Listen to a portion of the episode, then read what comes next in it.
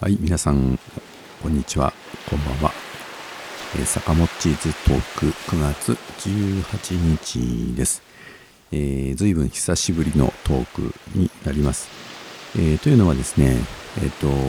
7月の末に、まあ、最後トークした後、えー、その後ですね、えー、8月の7日投開票の小矢部市議会議員選挙が戦われて、えー、ここのですね、まあ、選挙にこう集中をしていたということがありました。まあ、見事日本共産党はですね、えー、1議席、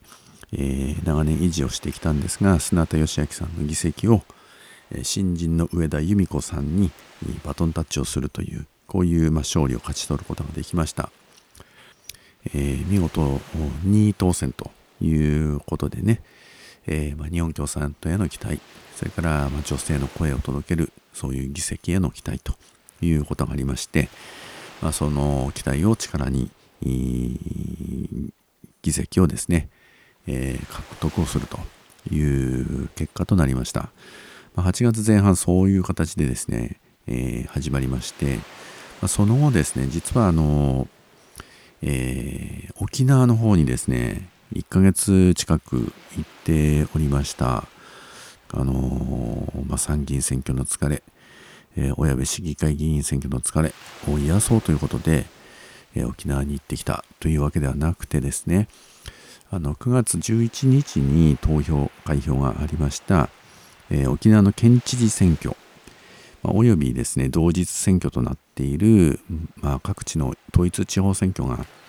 えー、沖縄で戦われまして、えーまあ、日本の進路をこう左右するですね、まあ、重要な戦いということで、えーまあ、日本共産党として、え、この沖縄の選挙の勝利に、ま、全国の人たちの支援を呼びかけながら、ま、党の責任でね、えま、この選挙の、ま、活動をですね支援するための、ま、特別のチームを作って、え、派遣をすると。いう、まあ、取り組みを行ってですね、えそのスタッフの一員として、まあ、支援のメンバーの一員として、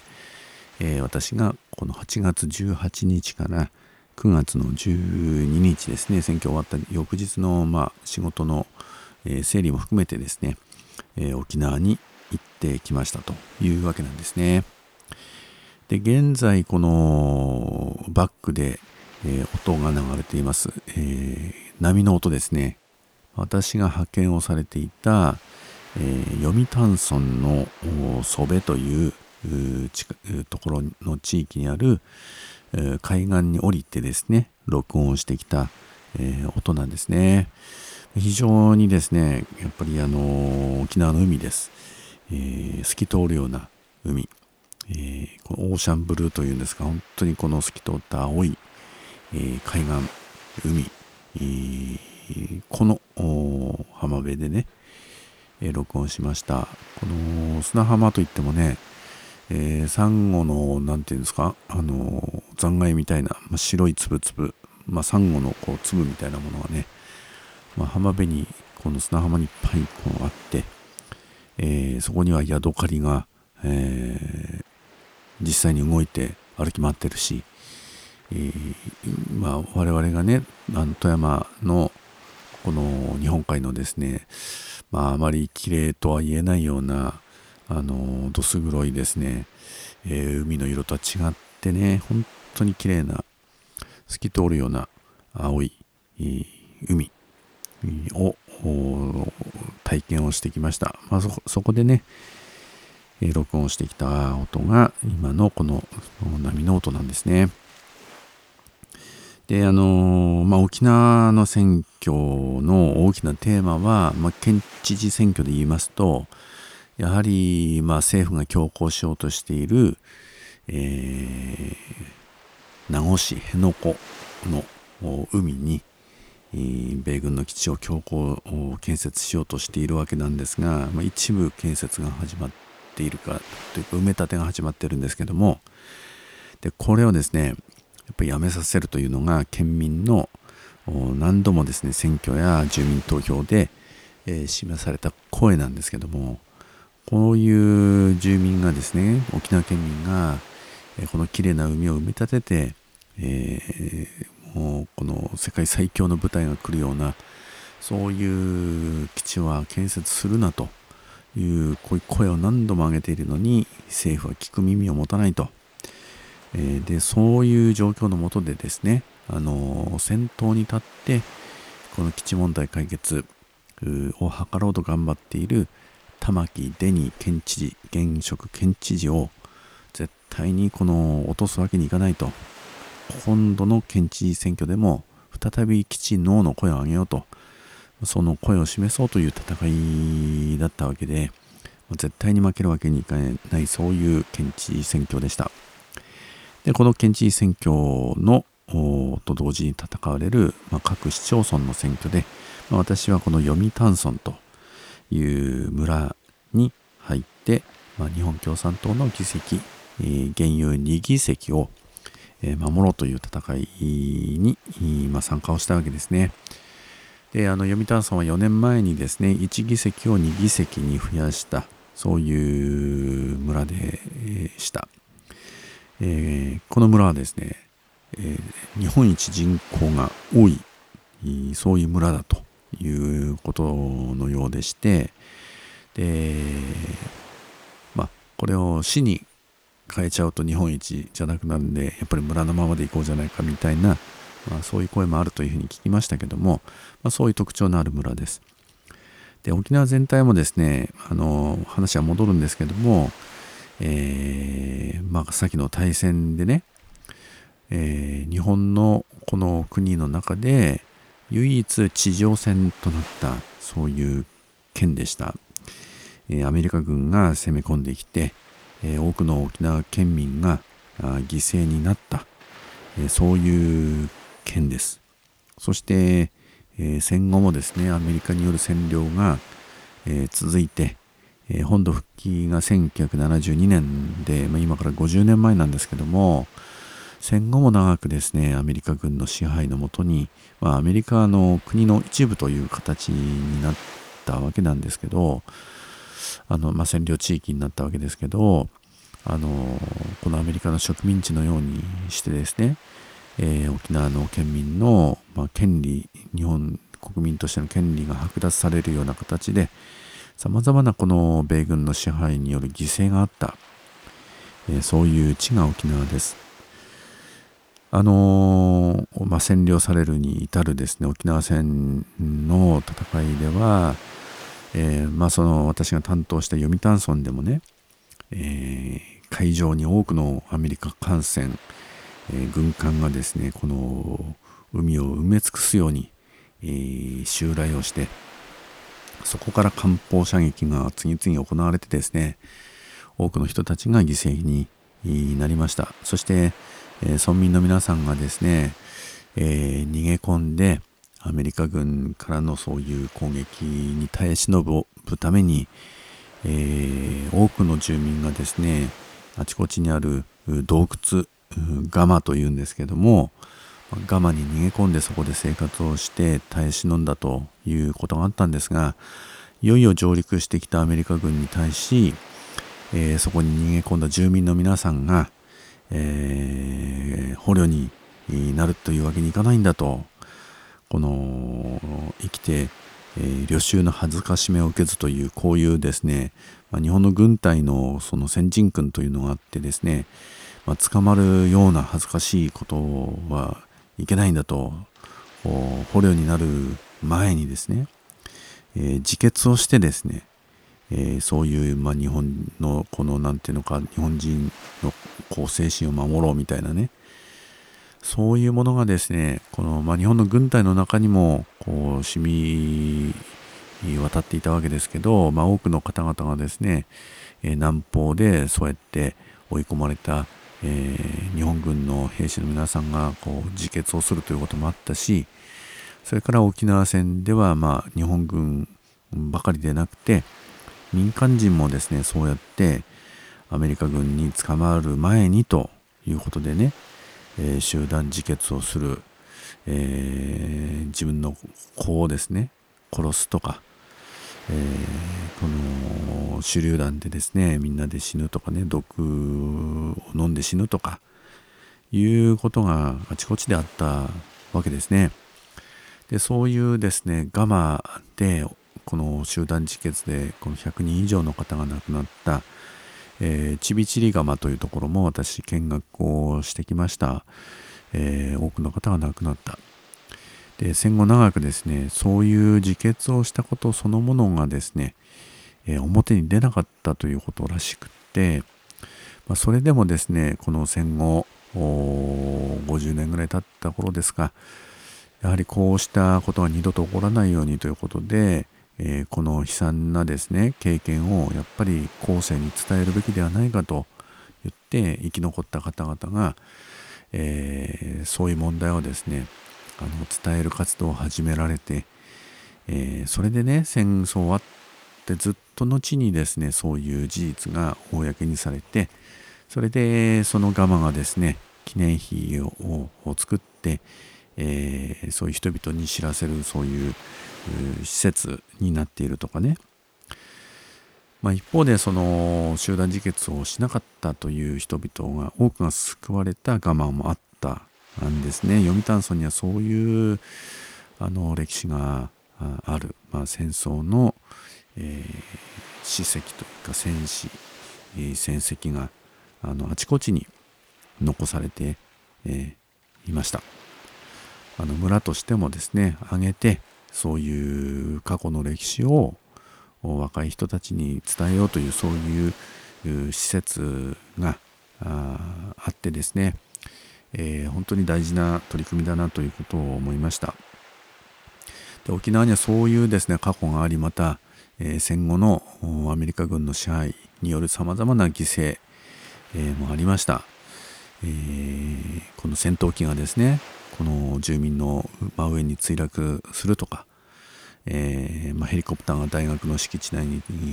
落ちるとかですね、えー、海岸にオスプレイが墜落するとか、あの運んでる荷物が落っこちてね多くの人が死んじゃうとかですね、まあ、そういう問題もいっぱい起こっているし米軍によるさまざまなこの、えー、女性に対する暴行だとか犯罪だとかこういったものも山のように今もあるというわけですね。で、まあ、沖縄県のこの面積というのは国土日本のね国土面積の0.6%なんだそうですが、えー、日本の国内にあるアメリカの専用施設ですね。アメリカ軍のそういう施設の7割以上が沖縄県に集中をしているという実態なんですね。まさに基地と隣り合わせまあ、軍隊と隣り合わせのそういう生活を強いられているのが沖縄でありそしてこうした基地をなくしてほしいという声を背景にですね、まあ、日本政府とアメリカ政府との間でのこの話し合いが持たれて、えー、宜野湾市の普天間基地をなくすという約束も、えー、交わされたんですがその基地を撤去する代わりに辺野古名護市の辺野古沖にですね海上にまた巨大な米軍基地を作るということになっていてでそれは許せないんだと。いう声がまた何度となく、えー、選挙や住民投票で示されてき、えー、ましたそして、えー、この玉城デニー県知事もですね先頭に立って、えこうした基地沖縄をなくそうと基地をなくしていくそういうことをですねやっぱり主張してえ4年前に今県知事選で勝利をしてで今回の選挙に臨んだというわけなんですね。えーまあ、私もですねこの読谷村の選挙をの支援の活動をするための、えー、宿舎がですね、え、近隣のうるま市というところにあってですね毎日、ま、そこに泊まり朝起きてご飯を食べて読谷村に通うというこういう生活だったんですけども、ま、とにかくですねこの近隣のにはですねこの嘉手納町という町があってそこの町のもう圧倒的な面積を占めるのが、えー、嘉手納基地ですね。空軍のねアメリカ空軍の嘉手納基地がまたこれも巨大な施設で、4000メートルぐらいでしかったかね、この滑走路がこう、2本の巨大な滑走路があってですね、まあ、そこにですね、戦闘機とか空中給油機ですか、このえっ、ー、と、輸送機とか、あ空中給油機はないのかな。えー、まあ、レーダーでですね、このこう情報を探知するような飛行機だとか、なんかいるわけですね。で、そこからですね、朝6時半からもう戦闘機がビュンビュン飛び立って、それでですね、まあ、嘉手納から沖縄市から、えー、うるま市からですね、読谷村から、まあ、周囲のこの上空をですね、もう戦闘機も F15 がですね、もう数分に1回飛び立ってはもうぐるぐるぐるぐる旋回して訓練をしてるわけですね、朝早くから。で、もうこのうるさいんですよ。うるま市でも。まあ、まあ、かなり距離があるんですけどね、この、それでもうるさいんですね。沖縄市とか、うるま市とか、この辺がね。で、それからまあ夜も飛んでますしね、この、えー、基地から飛び出、あれ何時ぐらいですかね、8時半とか9時ぐらいまでね、えー、飛んでましたね。それで、まあ、オスプレイも飛んでます。まあ、住民の皆さんから聞くと、いや、もう10時ぐらいも飛んでるよ、とかね。あの、だから朝から晩まで飛んでるわけですよ。で、こういう飛行機がですね、えー、住民の一般のね、民間の住宅の真上を飛ぶわけですね。でそういう危険と隣り合わせの沖縄。これを、まあ、体験を体感をしてきたわけで、まあ、やはりね、本当にあの、綺麗なこの沖縄の海、そして沖縄の自然、えー、風土、文化、えー、こういうものの、まあ、破壊者となっているのが、まあ、この沖縄の駐留米軍なわけですね。で、まあ、本来ならですね、そういう軍隊の基地というのは、民間の住宅だとか民間人が住む地域とは遠く離れたところに、えー、まあ多少墜落しても人の犠牲は出ないというところに、まあ、本来はですね作るものなんですけれども沖縄の場合はもうまさにですね、えー、住民の住宅の真横に、えー、米軍基地がありそこを戦闘機などが毎日のように飛んでいると。でこういう基地をですねやっぱりなくしてほしいっていうのはこれあの当たり前の要求ですし、えー、どうぞ米軍の皆さん、アメリカの皆さん、ここの土地にですね、基地を作ってくださいなと言って、沖縄の人たちが、えー、要望して作ったわけじゃないんですよね。沖縄の人たちが住んでるそういう土地をですね、えー、まあ侵略してきて、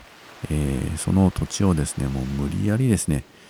えー、武器を持った軍隊が、えー、落としながら、えー、ブルトーザーで、え、この人々の土地をですね、えもう破壊し尽くして、そして、え基地にしていったという、こういう歴史があるわけです。まあ、そんなですね、沖縄の、まあ、基地と隣り合わせのそういう暮らしを、えー、なんとか改善しようというのが多くの人たちの願いであり、そして、えー、県の願いであって、まあ、それを体現するのが、現在の玉城デニ県知事、県政だということでね、これを守る戦いが9月11日に終わりまして、見事ですね、この再選を果たすと、えー、大差をつけてね、勝利をするということになりました。まあ、あの前提的な話でも長くなりましたんで、今日のところはこの辺にとどめておきたいと思うんですけど、続きの話もいくつかできるかなと思いますので、えー、また、あの